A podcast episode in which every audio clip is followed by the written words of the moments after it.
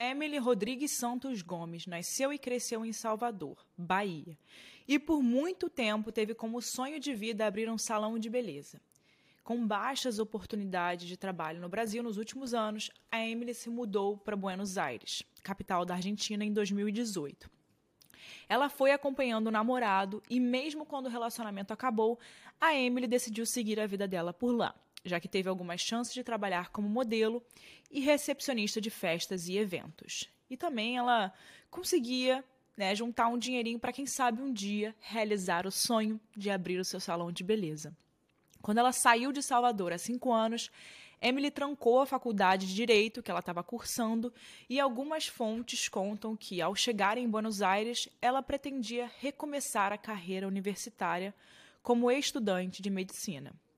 Suas principais amizades na capital argentina, inclusive, eram brasileiras que estudavam medicina, mas pelo que a gente consegue ver, é claro que a renda de Emily naquele momento para poder viver em Buenos Aires vinha dos seus bicos, né, dos seus trabalhos como modelo. E não é difícil entender a razão.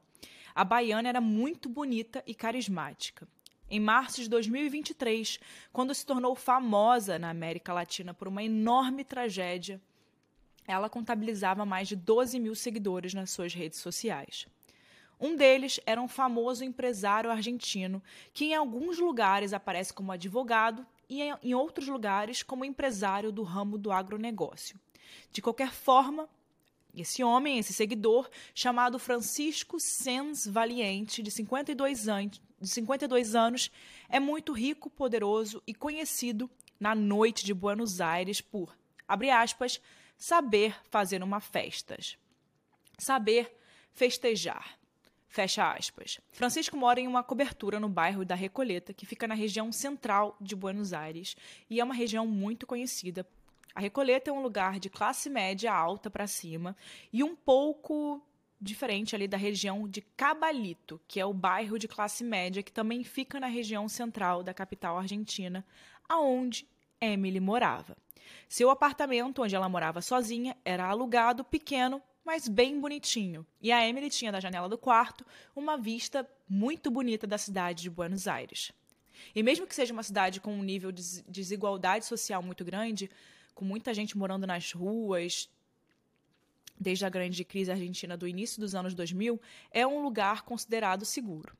Então, quando a Emily saiu com as amigas para ir a um bar, na noite de 29 de março de 2023, vestindo uma calça pantalona de boca larga e um top rosa, com seus longos cabelos pretos soltos e muito bonitos, ela pôde ter imaginado de tudo. Que a noite seria boa, que a noite seria muito legal e que ela ia conhecer pessoas novas, que tinha tudo para ser incrível. A única coisa que Emily não imaginou é que aquela noite seria a noite em que ela não voltaria para o seu apartamento em Cabalito e que ela também nunca mais veria os seus familiares no Brasil. Na manhã de 30 de março, Emily estava nua e morta em uma área privativa de um prédio de luxo na cidade autônoma de Buenos Aires. Mas antes de a gente começar esse caso, eu vou pedir o que eu sempre peço para vocês. Não deixem de se inscrever em qualquer lugar que você está escutando. Você consegue se inscrever ou deixar uma nota para o nosso podcast. É muito importante. Se você quiser mandar alguma sugestão de caso, você consegue me mandar no meu Instagram, que eu vou colocar aqui, arroba Mirandas com S no final. Se você publicar nos seus stories que você está vendo esse episódio, eu sempre reposto. E também vocês podem mandar sugestão no site do Casos Reais, que é www.casosreaispodcast.com.br. O link está sempre na descrição desse episódio e lá você consegue deixar a sugestão de casos que você queira escutar aqui no podcast. Vale falar também que eu sempre posto cada episódio com fotos lá no site. Então, se você quiser ver os vídeos desse episódio, é, qualquer coisa que você queira ver além, tá lá no, no site. Então vamos parar de conversa e vamos para o episódio dessa semana.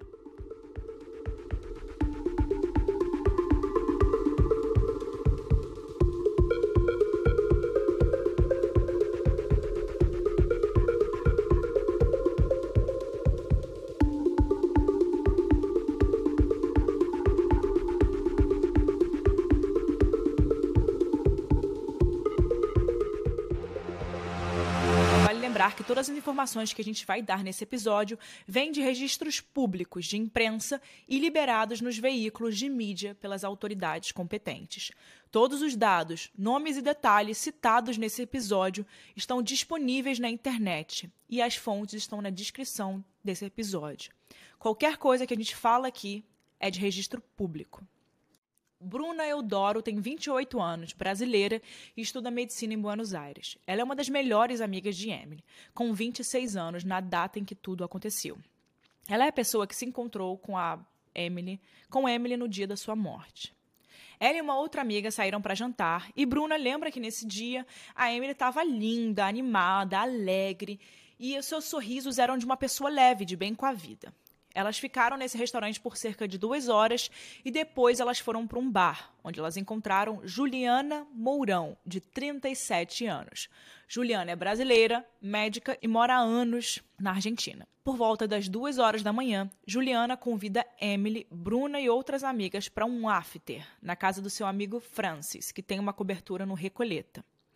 Emily se animou ali com o after, com a ideia de continuar a noite mas a Bruna negou esse convite. Ela diz, abre aspas, que nesse tipo de evento, na maioria dos casos, as pessoas vão para usar drogas e ela não estava nessa vibe. Fecha aspas. Ela se despede das duas amigas brasileiras e vai para casa, enquanto Juliana, Emily e mais duas mulheres vão para casa de Francis. Francis, no caso, é Francisco Valiente, aquele famoso empresário argentino que seguia a Emily no Instagram. Nas informações que a gente tem até agora, não fica claro se eles já se conheciam pessoalmente ou somente ali pelo Instagram, mas o fato é que Emily vai para sua casa e é captada pelas câmeras de segurança do prédio. Como vocês podem ver, ela está sorridente, tranquila, indo para um after com pelo menos uma amiga. Se as duas outras jovens que estavam no grupo eram amigas conhecidas ou completamente desconhecidas da Baiana, ainda não sabemos, mas as imagens mostram um grupo de jovens animadas entrando em um prédio de luxo para curtir ali a noite delas. Essa é a única via de entrada e saída desse prédio e que tem câmeras de segurança. Essa é uma informação importante no desenrolar desse caso, então segura essa informação que a gente já vai voltar. Francisco Valiente estava no mesmo bar que Emily, Bruna e Juliana horas antes. Conhecido como Francis na noite portenha por suas famosas festas particulares no, na cobertura do Recoleta. E segundo a Laís, a nossa roteirista aqui, ele é um cinquentão na crise de meia-idade. Essa é uma parte de opinião pessoal da Laís, que eu vou abrir aqui para poder falar. E a Laís sempre ajuda aqui nas pesquisas e ela faz o roteiro do podcast. E ela diz que, pelo pouco que a gente tem de informação sobre o Francis, nas redes sociais e nas matérias sobre esse assunto. De março para cá, ele parece aquele homem que passou dos 50, mas que tem muita vontade de voltar a ter 30. As suas festas são sempre em torno de pessoas mais jovens, muitas mulheres, álcool, drogas, e ele parece querer esbanjar as suas condições privilegiadas de vida através de fotos com fotos jovens ali, super descoladas. Nada contra esse perfil, né? Mas as coisas ficam um pouco fora de curva quando muitas matérias dizem que a amizade que ele tinha com Juliana, a médica brasileira, tinha como principal objetivo o fato de Juliana levar várias garotas jovens e bonitas para essas festas particulares. E que muitas vezes o Francis era o único homem. Como parece ser o caso da noite do dia 29 de março. Depois que as jovens entraram no prédio de Francis, as câmeras de segurança ficaram muitas horas sem registrar novos movimentos. É madrugada, a maior parte dos vizinhos já estão dormindo, enquanto Francis, Juliana, Emily e mais duas mulheres escutam música alta e conversam na cobertura. Em um determinado momento, no fim da madrugada, Emily aparece de novo na câmera da portaria Dessa vez, na câmera interna, que registra em preto e branco que a modelo brasileira olha para a rua, tenta abrir, tenta abrir a porta, não consegue e volta. Nesse momento, ela não aparenta sinais de nervosismo, ansiedade ou desespero. É como se ela tivesse ido buscar uma entrega na porta e não encontrou ninguém, sabe? Esse, quando acontecem essas coisas, tipo, ah, vou lá, não tem ninguém, então volto. E essa é a última imagem que temos de Emily viva.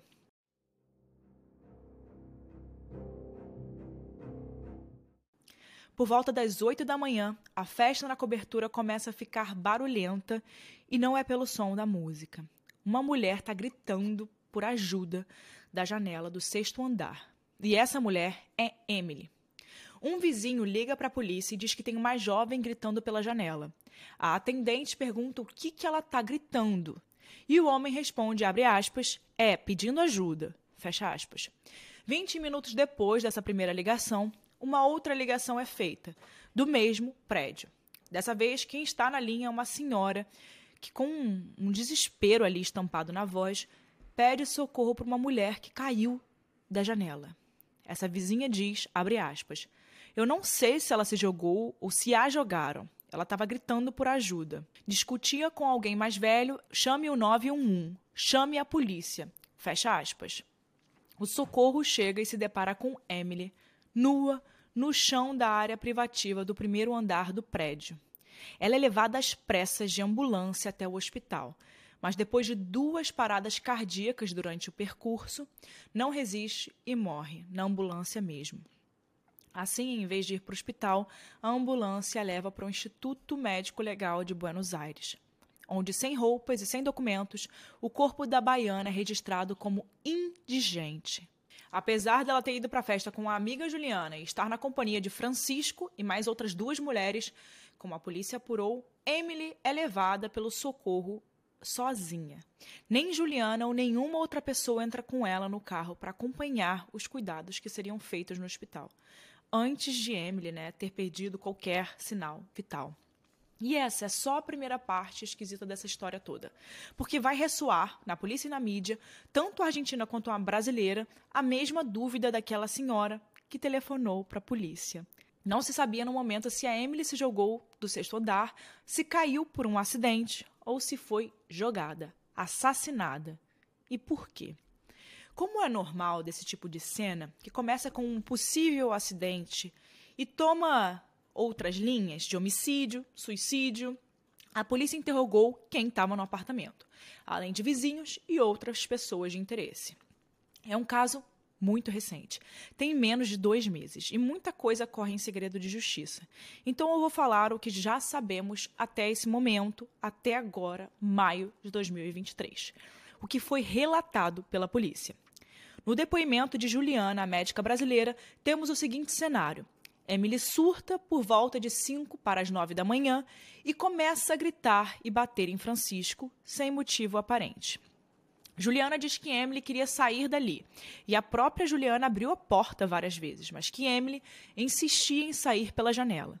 Em total, surto psicótico. Algumas testemunhas relataram terem visto Emily no parapeito da janela, realmente, sendo tirada dali por um homem mais velho, que até então é dado como Francisco.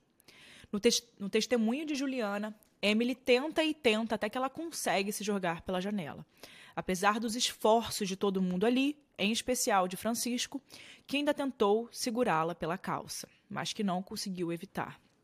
Francisco conta mais ou menos a mesma coisa, mas até onde sabemos, nenhum dos dois depoimentos foi liberado na íntegra, na íntegra porque há a possibilidade de que tenham inconsistências cruciais para a investigação do caso. Voltando a Juliana, quando questionada por Roberto Cabrini, jornalista brasileiro, que a, preciso abrir aqui um parênteses, que é meu jornalista favorito brasileiro, assim, nossa, tudo que ele faz eu assisto, inclusive esse caso. Eu, antes de trazer aqui para vocês, fui assistir todas as matérias que ele fez sobre esse caso. Não deixem de assistir também, está disponível no YouTube.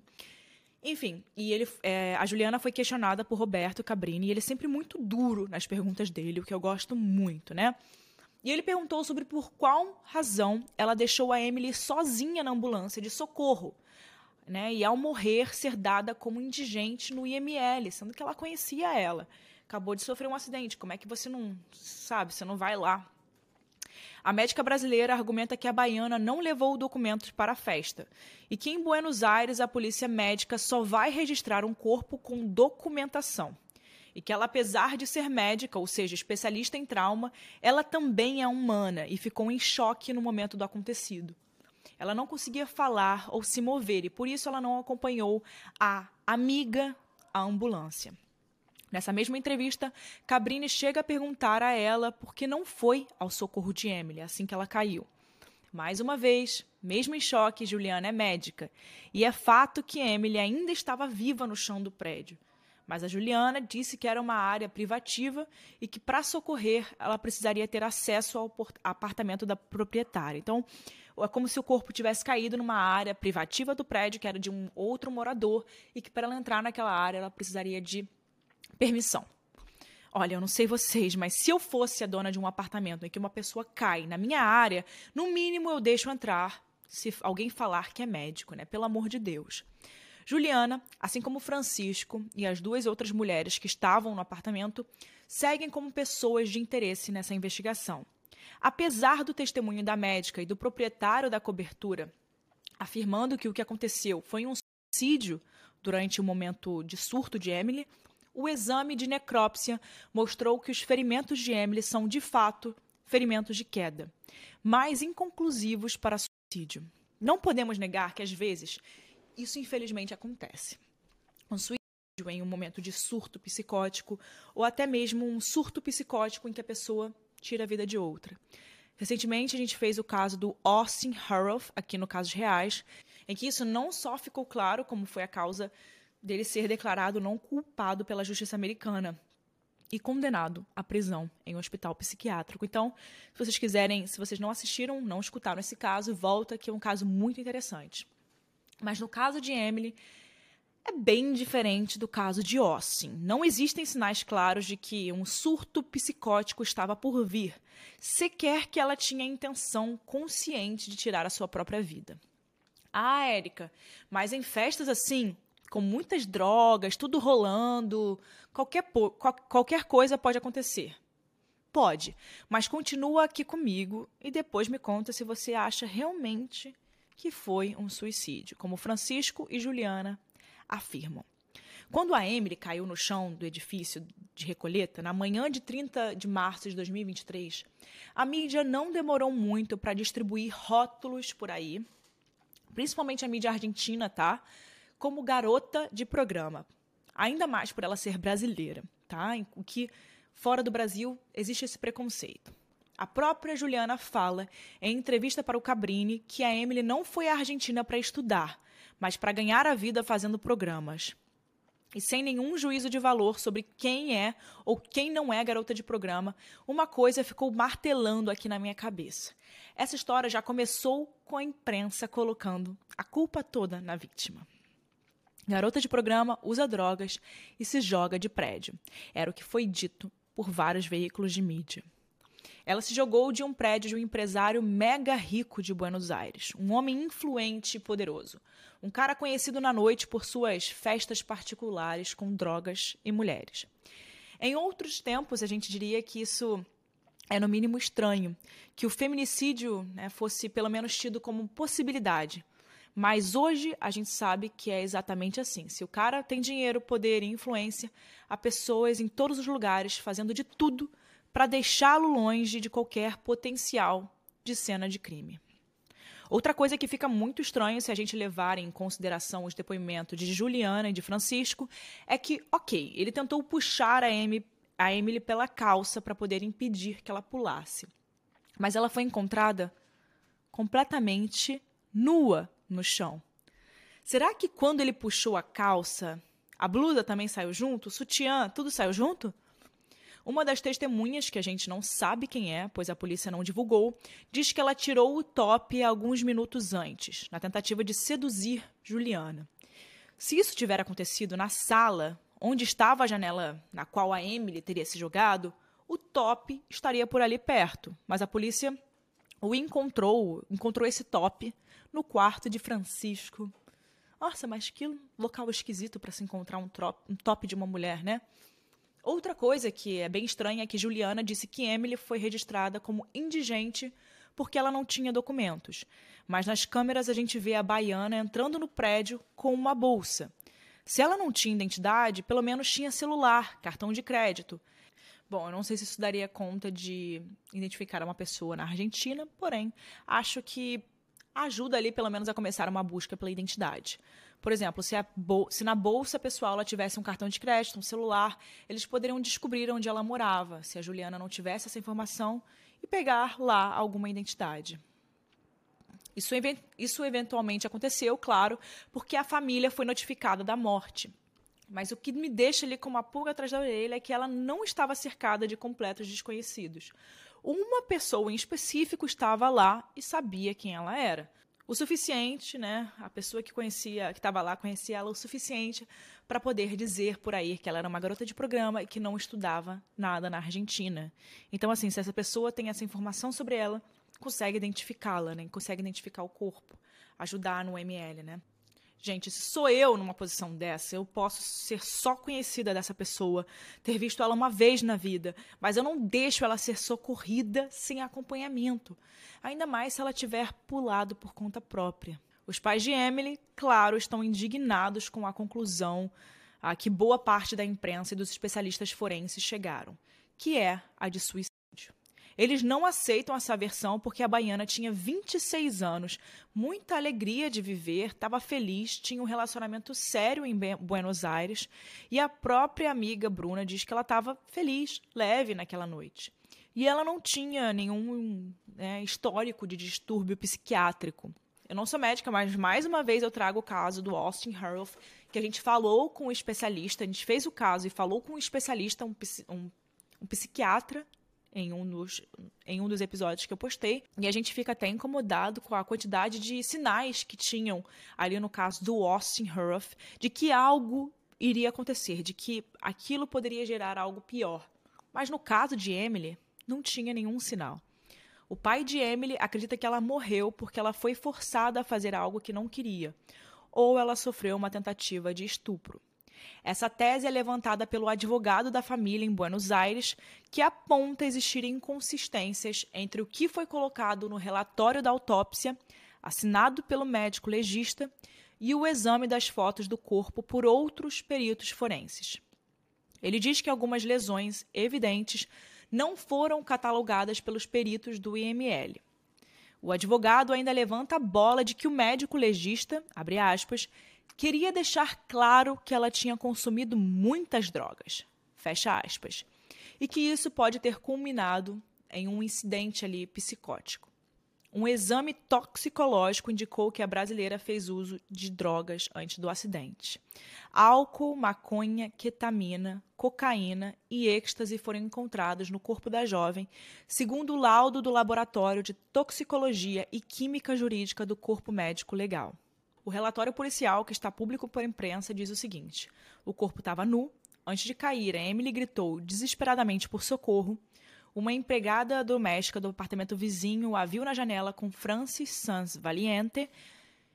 A sua chegada ao apartamento até o ocorrido aconteceu uma espécie de festa com quatro mulheres e um homem, sendo ele o Francisco, e que pelo menos ele e ela usaram drogas. A varredura no local após o acontecido indicou vários preservativos abertos, mas não usados, e seringas. Uma dessas seringas com líquido ainda sendo analisado, bem como elementos e objetos sexuais. A roupa do homem e das mulheres estavam espalhadas pela casa. E é daí que vem uma informação crucial divulgada para a imprensa em 27 de abril, alguns dias depois de Francisco sair da prisão preventiva em que ele foi colocado quando tudo isso aconteceu. E foi um áudio que mostra claramente que a Emily estava gritando segundo antes dela cair ou ser jogada pela janela do sexto andar. Não sei onde é essa Sim, perdão, joga um ratito. La reconecta. Señor, ¿me puede escuchar? Sí. Dígame la dirección de la emergencia.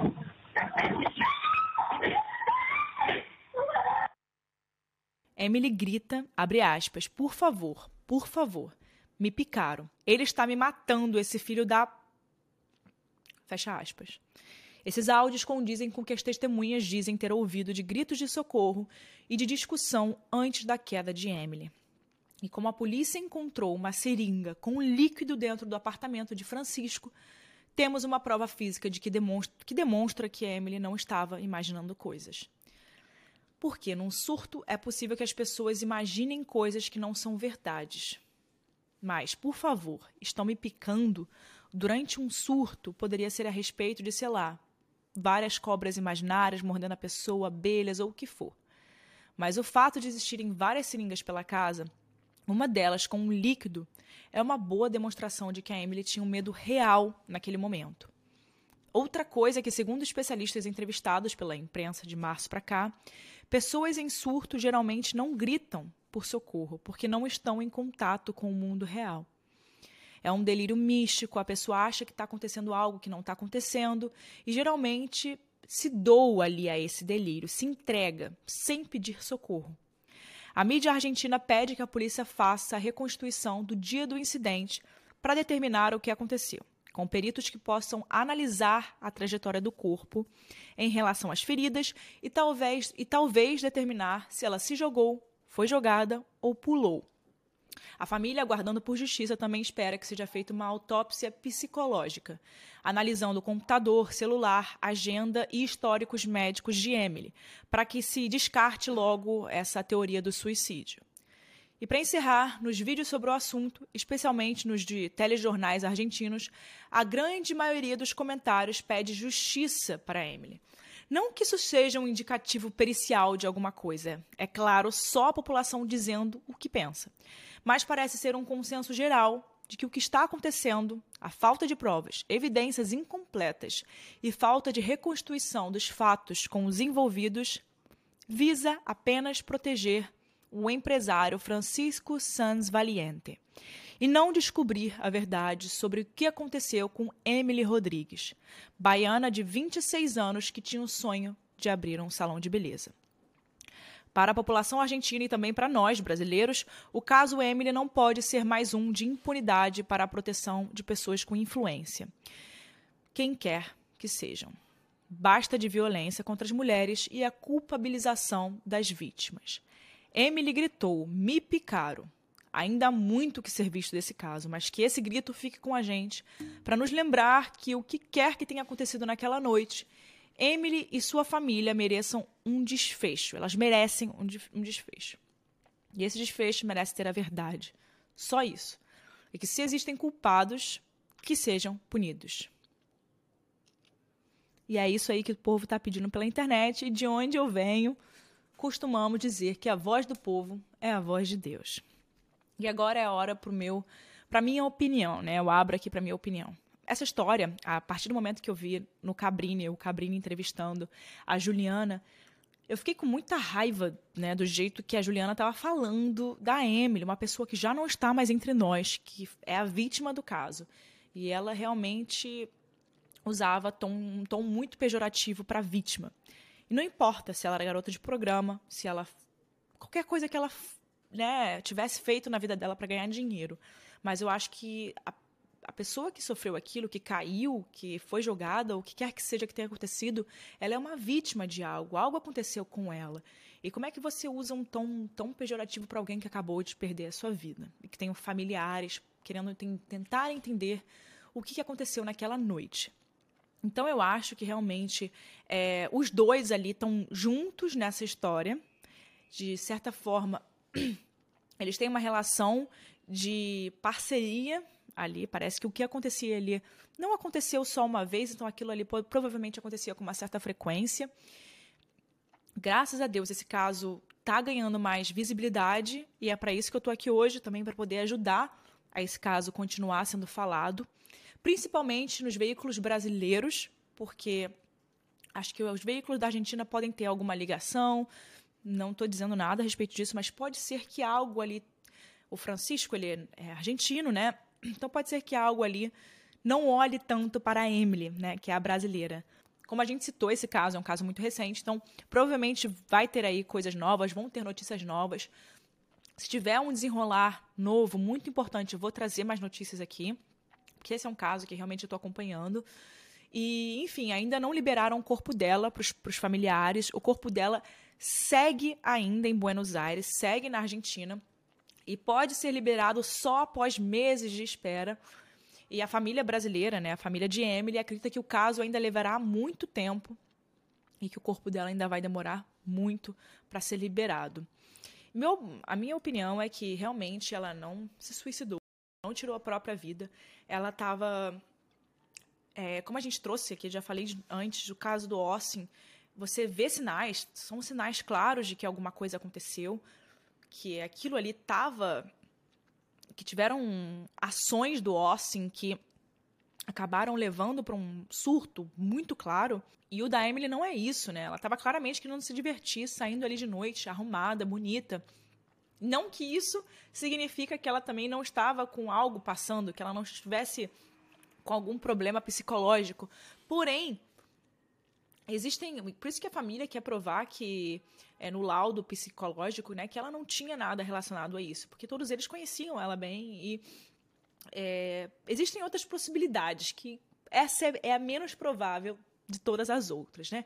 Quem vai cometer algo né, contra si, que vai tirar a sua própria vida, não vai pedir ajuda, não vai falar, ah, me picaram, me picaram, e depois encontram várias seringas, sabe? Eu acho que todo mundo tem que se colocar nessa situação é, na, no lugar da vítima. Imagina se é uma filha sua, imagina se é uma amiga sua, imagina se é uma, né, sua mãe, sua amiga, qualquer pessoa que for conhecido. Imagina se tem uma festa, se você vai para uma festa, por mais que ela fizesse qualquer outra coisa que não seja, é, que ela seja uma garota de programa, por mais que fosse isso, é, se alguém pica ela com alguma coisa, se alguém usa algo nela, para às vezes, né, fazer coisas com que ela não esteja acordada, essa pessoa precisa ser responsabilizada, né, por qualquer coisa que aconteça, porque tinham tinham seringas na casa e essas seringas estavam com coisas dentro e ninguém até agora conseguiu dizer o que, que tinha, né? Que, que, líquido era aquele? Por que ainda não saiu esse resultado, sabe? É, enfim, essa é a minha opinião. Eu acho que claramente ela ela não se jogou porque ela queria. Essa é a minha opinião. E espero que esse caso realmente seja feita justiça, que a gente saiba a verdade sobre o que aconteceu naquela noite, naquele apartamento. E independente do que ela fez, que ela fazia da vida dela, se ela era ou não garota de programa, se ela, enfim, estava só se divertindo, que, enfim, qualquer mulher pode fazer isso, qualquer pessoa pode fazer isso. Isso não quer dizer que a pessoa pudesse, enfim, é, aplicar algo no corpo dela e abusar dela. Né? Ela foi encontrada nua. Enfim, essa é minha opinião. Quero saber a opinião de vocês. Por favor, se você está até aqui, não deixe de se inscrever em qualquer plataforma que você estiver escutando. É muito importante para mim. E é isso. Deixa aqui sua opinião aqui embaixo. Eu sempre, eu adoro ver a opinião de vocês. Eu entro todo dia para ver a opinião de vocês. É muito importante para mim, principalmente esse caso, porque eu estou pesquisando muito e eu acho que mais coisas vão acontecer. Se você não assistiu a entrevista do Roberto Cabrini, eu te aconselho a jogar aí no YouTube Roberto Cabrini, caso Emily Rodrigues, que é muito boa. Ele é muito bom. E esse caso, enfim, ele fez perguntas muito interessantes para Juliana. É isso. Vejo vocês semana que vem com mais um episódio aqui do Casos Reais. E até a próxima semana, pessoal. Tchau.